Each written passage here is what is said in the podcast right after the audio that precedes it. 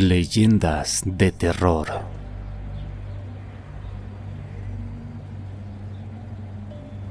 En esta ocasión, te narramos una historia bastante popular que surge en la comunidad española de Galicia. Los pobladores de esta región le llaman la Santa Compaña.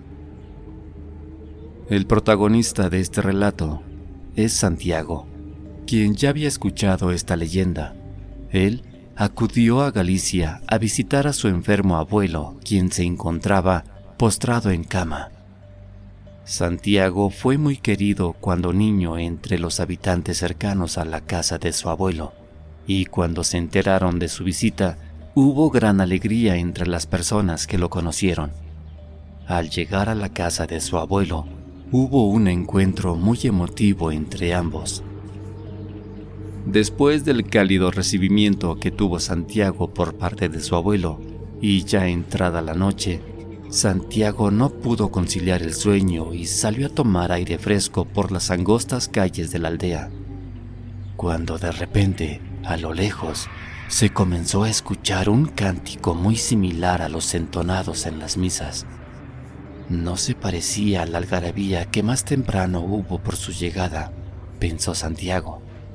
Y además, se percibía un penetrante aroma a cera quemada lleno de curiosidad, se dirigió hacia aquellas voces que se percibían lúgubres y enigmáticas a través de la espesura de la noche.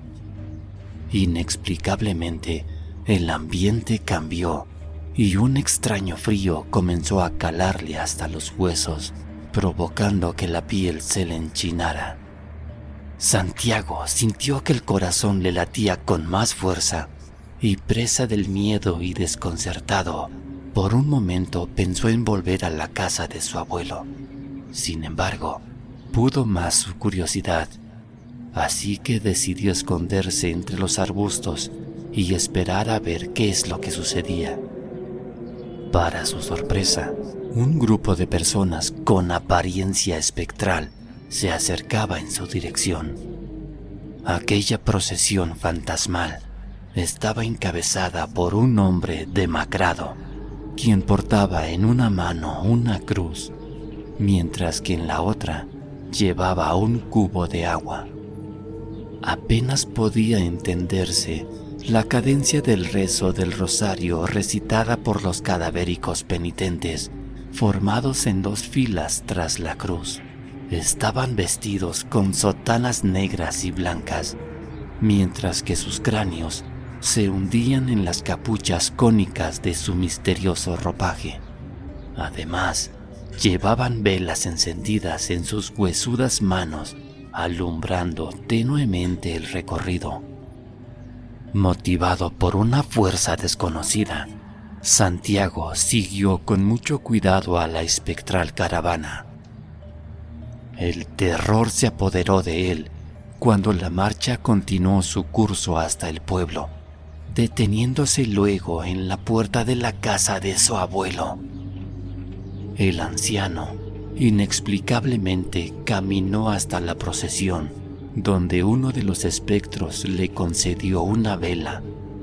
Su abuelo se unió a la fila y de inmediato desaparecieron en medio de la niebla de la noche. El portador del crucifijo cayó al suelo por un momento hasta que logró incorporarse para continuar sin rumbo fijo. Parecía un muerto viviente, agotado por el menester de las procesiones nocturnas.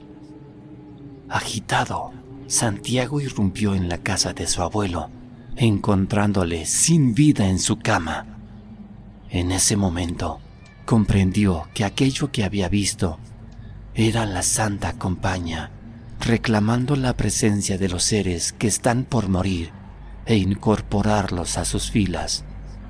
A partir de entonces, su querido abuelo formaría parte de la fantasmagórica procesión que camina eternamente en busca de nuevas almas.